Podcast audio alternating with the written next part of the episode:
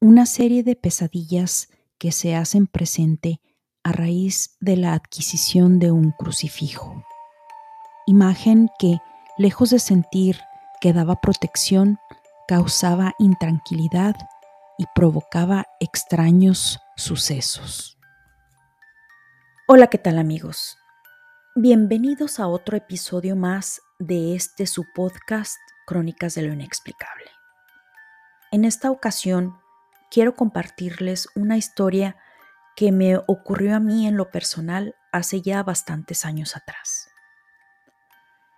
Esto que me pasó fue más o menos alrededor del año 2002, en una casa que habíamos comprado en aquel entonces mi primer esposo y yo. Pero, antes de continuar, debo darles un poco más de contexto. Antes de movernos a esta casa que compramos, estábamos rentando. Nos acabábamos prácticamente de casar y estábamos ahorrando para comprarnos una casa que nos había gustado. Apenas habíamos vivido un año ahí y se nos vino una racha de muchos cambios, y todos muy drásticos, ya que los dueños nos pidieron la casa, cosa que no teníamos planeado. Al mismo tiempo que nos la pidieron, se nos murió el Emilio. Era un perrito de raza terrier que teníamos. Lo encontraron muerto en la calle. Nunca supimos qué le pasó. Lo más seguro fue que lo atropellaron. Y también en esos mismos días me entero que estoy embarazada. Y, aunque sí queríamos un hijo, debo confesar que no lo esperábamos tan pronto, ya que el doctor me había dicho que no me desesperara, que iba a tardar más o menos un año en embarazarme. En fin, como dice el dicho, uno pone y Dios dispone. Con todos estos eventos había que modificar el plan. Empezamos a buscar una casa a donde movernos y con el embarazo no queríamos movernos a otra casa de renta. Entonces decidimos buscar qué podíamos comprar con el poco dinero que teníamos ahorrado. Encontramos una que estaba, digamos, aceptable para el presupuesto que teníamos empezamos a hacerle arreglos y ampliaciones. Después nace mi hijo. Esto fue a finales de 1998. Nosotros durante unas vacaciones fuimos a Zacatecas. Es una ciudad que está al centro de México. A mí nunca me había llamado la atención las cosas rústicas. Bueno, ahora ya eso cambió pero en aquel entonces me gustaba más todo tipo de decoración minimalista y contemporánea. Pero durante ese viaje empezamos a ver muchas cosas hechas por los artesanos mexicanos y todo estaba hermoso. Yo me quería traer muchas cosas de allá, pero no era posible. Sin embargo, había un crucifijo que yo vi y me gustó mucho. Cabe mencionar que a mí no me gustan las figuras religiosas. De hecho, me dan miedo. El Cristo sangrando con la mirada triste y de dolor me causa, no sé, como mucha angustia. No me gusta ni verlas y mucho menos tenerlas. Pero este crucifijo era totalmente diferente. Era hecho de madera rústica, de más o menos un poco más de un pie de largo que son, digamos, unos 35 centímetros. No era muy grande. La madera trabajada divinamente y el cuerpo de Jesucristo era lo que más atrajo mi atención, ya que no tenía rostro, no tenía ninguna imagen. Sobre la cruz de madera descansaba un pedazo de hierro forjado en color negro, formando la silueta del cuerpo de Jesús con su corona de espinas. No tenía rostro alguno, pero era bello. Yo lo compré sin pensarlo dos veces. Cuando regresamos, lo colgué en el pasillo de la casa, justo enfrente de la puerta de mi recámara. No recuerdo exactamente cuánto tiempo más pasó, desde que habíamos regresado de ese viaje, pues de esto hace más de 20 años. Un día tuve un sueño muy perturbador, un sueño que hasta la fecha lo recuerdo como si fuera ayer y ha sido hasta hoy el más terrible que he experimentado en mi vida. Como el crucifijo estaba justo enfrente de mi cama, yo al despertar siempre lo veía y ese día recuerdo que me fui a acostar de lo más normal, como cualquier día común y corriente. Pero no sé por qué razón soñé que el crucifijo cobraba vida.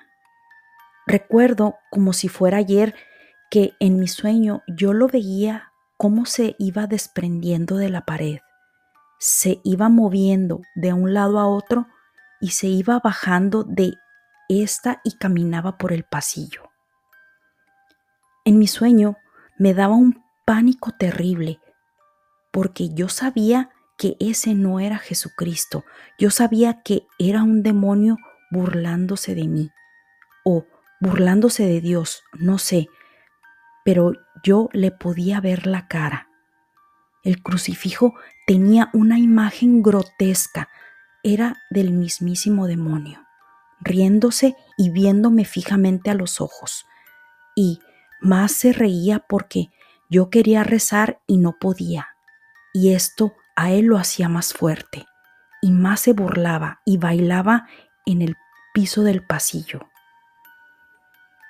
En eso Desperté con la sensación más horrible de mi vida y sintiéndome totalmente desprotegida. Recuerdo muy bien que me levanté inmediatamente de la cama y cerré la puerta. Regresé a la cama y empecé a rezar. Traté de calmarme pensando que solo fue un mal sueño, que solo fue una pesadilla. Pasaron varios días y yo seguía un poco intranquila, sobre todo Recuerdo muy bien que las siguientes noches quería cerrar la puerta, quería dormir con la puerta cerrada de mi recámara para no verlo, pero a la vez tenía que tratar de calmarme y tenía que dejar la puerta abierta, ya que yo tenía que estar al pendiente de mi hijo, que estaba durmiendo en su recámara. En otra ocasión tuve otro sueño muy extraño. Soñé que iba por ese mismo pasillo caminando. Y no es que estuviera tan largo, pues era una casa chica. Era solo un baño y tres recámaras. En ese sueño era de noche. Y yo entraba a una de las recámaras, la del fondo. Esa la usábamos como cuarto de televisión. Entonces, cuando yo entraba ahí, quería prender la luz porque estaba oscuro, pero al abrir la puerta, el cuarto estaba en llamas y no se podía ver nada más que puro fuego. Y en ese fuego había algo malo. Yo sabía que era el mal. No podía ver nada, solo fuego. Yo me repetía a mí misma, no me vas a vencer, no me vas a hacer nada porque si Dios está conmigo, ¿quién contra mí? Recuerdo que desperté del sueño y me dio muchísimo miedo. Igual, al despertar, ahí estaba el crucifijo, en el pasillo, colgado, y yo viéndolo fijamente, un crucifijo de madera rústica, simple, y de solo verlo, de inmediato recordaba el sueño tan perturbador que había tenido. Yo cerraba los ojos tratando de no imaginar ni recordar. Pasaron los días y traté de olvidar aquellos sueños y no poner más atención. Pero un día, no sé si me sugestioné, no lo sé, pudiera ser, pero un día estaba yo lavando los trastes y de repente sentí algo. No sé cómo explicarlo ni cómo describirlo. Era plena luz del día y Sentía como que algo venía del pasillo hacia donde yo estaba. Me quedé inmóvil y no quería voltear. Sin embargo, la curiosidad me hizo hacerlo y lentamente fui volteando la mirada y a la misma vez rezaba y pedía a Dios que me ayudara. Cuando volteo, no, no vi nada, pero me dio muchísimo miedo. Después de ese episodio donde yo no supe si fue mi imaginación o qué fue realmente lo que yo sentí, decidí ir con un sacerdote. Quería confesarme. Y no, no era que me remordiera la conciencia por algo que haya yo hecho tan terrible, pero era algo que simplemente yo yo sentía la necesidad de ir porque yo me había alejado mucho de la iglesia. Y es que recuerdo que en esa época empezaron a haber muchas denuncias contra sacerdotes acerca de abusos cometidos y debo confesar que me desilusioné de la Iglesia Católica. Entonces, cuando voy a hablar con este sacerdote, porque yo necesitaba saber su opinión. Tal vez estaba yo muy alejada de Dios, tal vez me hacía falta regresar a misa, pero me acuerdo que me confesé y le platiqué lo que había pasado. Su respuesta me dejó pensando muchísimo. Él me dijo que los sueños no significaban nada, que no pusiera atención y que, me, y que para yo quedarme más tranquila le llevara el crucifijo para él poder bendecirlo. En esa casa vivimos alrededor de seis años y las cosas con mi hijo no iban muy bien. Siempre se enfermaba, era alérgico a casi todo, a la lactosa, al polvo, en fin. Yo tuve que salirme de trabajar, porque recuerdo haber ido al trabajo zombie muchísimas veces porque siempre estaba cansada, no dormía bien.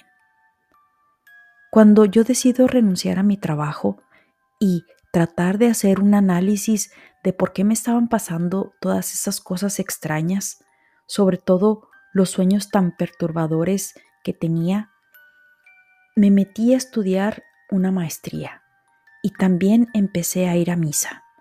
Sentía la necesidad de hacerlo para sentir que todo estaba bien las cosas empezaron a ir mejor gracias a Dios, porque mi mente estaba ocupada y no tenía más en qué pensar. No recuerdo bien qué fin tuvo ese crucifijo. Lo que sí recuerdo es que después de esos eventos yo ya no lo quería ver ahí en ese pasillo. Me producía miedo, mucho miedo. Y aunque se suponía que debía de producirme lo contrario, nunca pude estar tranquila y decidí quitarlo definitivamente. Lo debía haber guardado muy bien, en algún lugar. No tengo la menor idea dónde, porque nunca jamás lo volví a ver, ni siquiera cuando nos cambiamos a la otra casa, ni tampoco nunca más tuve sueños como ese tan perturbador, que, aunque ya hace más de 20 años, de tan solo recordarlo, se me eriza la piel. Espero que la historia les haya parecido interesante.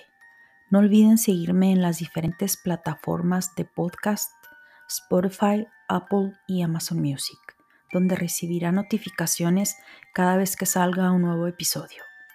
Síganme en mis redes sociales, Instagram, TikTok y YouTube como unexplained.enigma. Mi Facebook, Chronicles of the Unexplained.